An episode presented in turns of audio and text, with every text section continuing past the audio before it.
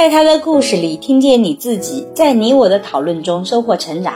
你好啊，我是沈一斐。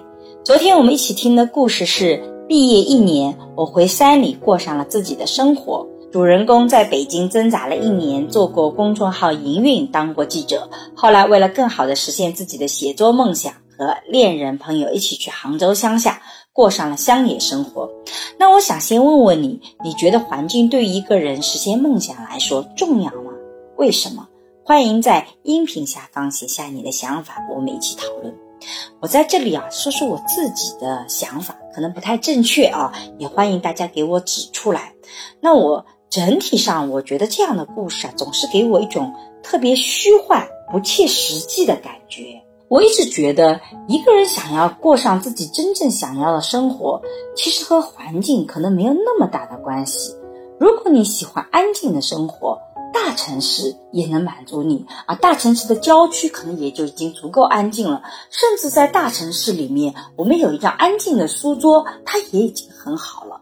所以我觉得，其实生活在哪里，其实可能没有你想象中那么重要。你自己的心态以及你想要的状态才是最重要的。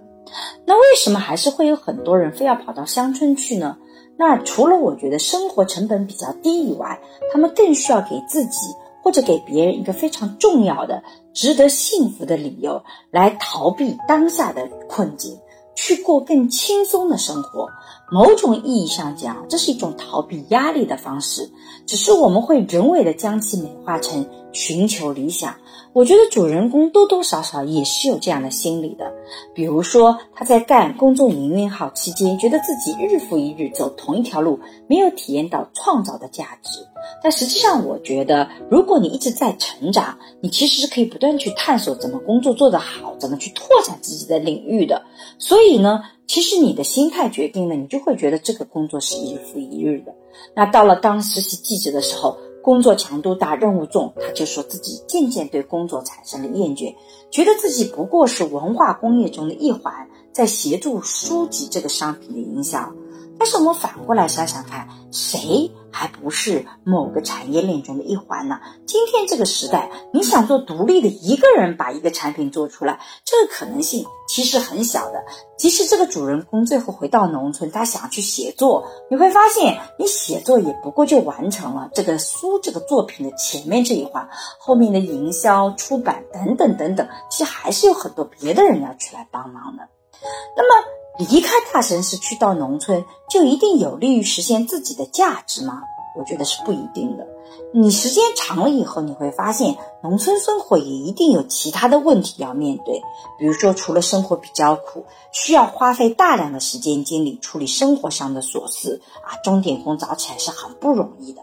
第二，接触的环境相对是稳定单一的，但这也可能就是啊，日复一日，你的灵感很可能很快也就丧失掉了。描述城市生活的作品往往更能引起共鸣，但脱离这个环境也可能是影响创作本身的。所以我自己比较坚持的观点是，每个人都应该有理想，但是请记得在实现理想的过程中，你一定会去做一些自己不那么喜欢做的事情。那你在这个过程中，由于做那些不喜欢的事情，你会逐渐的提升自己的能力。除了忍受痛苦的能力以外，更重要的是，当你碰到梦想的时候，你其实是有能力去解决这些问题的。任何一个理想做到一半，都会遇到这种你不喜欢的一个部分。那这个就是我们要去让自己的能力成长起来。所以，人生大部分的人生可能都是我们不得不去做一些不喜欢的事情啊，用不喜欢的事情挣得了一些经济的条件，一些其他的条件，让我们能够去做一些自己喜欢的事情。所以，这个可能也是人生在年轻的时候慢慢往中年走。到了我这样的中年，我的不同感受。年轻的时候咬咬牙过了，到了中年，反倒是自己的选择权就多了很多很多。当然，总体上我觉得故事中的主人公还是比较积极的啊，这一点我们也一定要看到。主人公比较好的一面就是他一直在尝试，并没有从一开始就消极避世，放弃自己的人生。比如说，在北京的一年里，他的工作也确实让他忙到没有时间写自己的东西，身体和精神层面都出了不少的问题。很好的是，主人公从来没有放弃过自己的理想，他一直。坚定的认定写作是自己的梦想，也希望能用自己的作品来创造价值。我觉得这一点是非常难能可贵的。当然，我在这里不是想要评价主人公他这个选择有什么问题，也不是想去讨论说什么才是有价值的人生。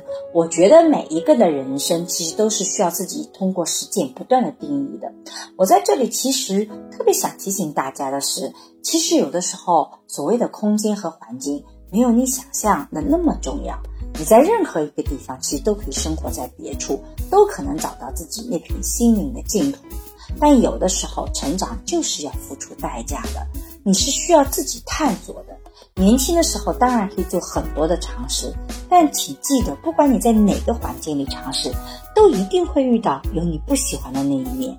当你不喜欢的那一面出现的时候，希望你先尽可能想办法把它解决掉，因为你最终会发现，当你解决不喜欢的另一面的能力越强时，你追求自己喜欢的东西的能力也就越强了。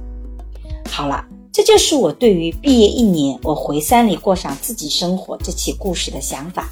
如果你有什么想说的，欢迎在音频下方和我互动，让我们在讨论中收获成长的智慧。